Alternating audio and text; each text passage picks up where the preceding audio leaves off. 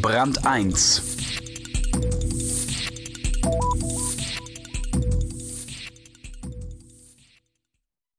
Jeans kaufen hat was von einem Glaubensbekenntnis.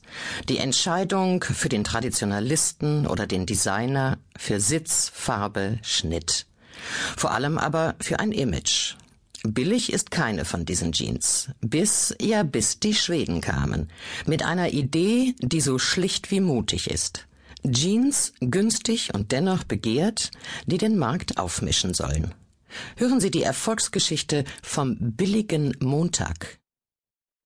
Edel und billig. Designer-Jeans sind teuer. Wieso eigentlich? fragten sich fünf Schweden. Und zeigen mit ihrer Marke Cheap Monday, dass es auch anders geht.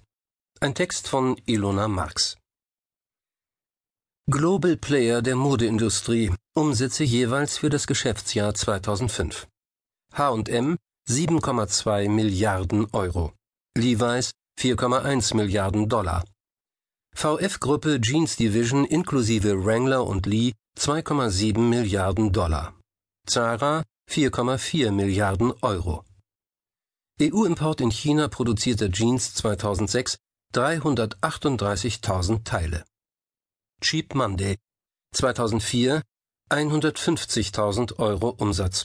2005 2 Millionen Euro Umsatz. 2006 12 Millionen Euro Umsatz. Verkäufe in Stück 2004 8000 Teile, 2005 350.000 Teile, 2006 1,5 Millionen Teile. www.cheapmonday.com in einem der schwierigsten Marktsegmente der sogenannten Young Fashion, die mit einer launischen, notorisch untreuen und knallhart kalkulierenden Klientel kämpft, hat das schwedische Label Cheap Monday ein kleines Wunder vollbracht. Innerhalb der vergangenen beiden Jahre steigert es den Umsatz von 150.000 Euro auf 12 Millionen Euro.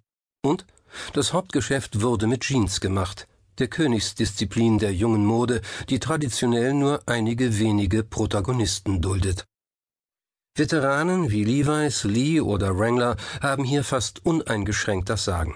Allesamt Firmen, deren Unternehmenshistorie nicht selten bis ins vorvergangene Jahrhundert zurückreicht. Wie kein anderes Kleidungsstück transportiert die Jeans ein bestimmtes Image, das, um glaubwürdig zu wirken, über Jahrzehnte hinweg gepflegt sein will. Sich ausgerechnet in diesem Segment als Marke positionieren zu wollen, mutet fast vermessen an.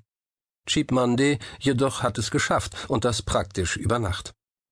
Nach 8000 verkauften Jeans im Gründungsjahr 2004 waren es 2006 schon 1,5 Millionen.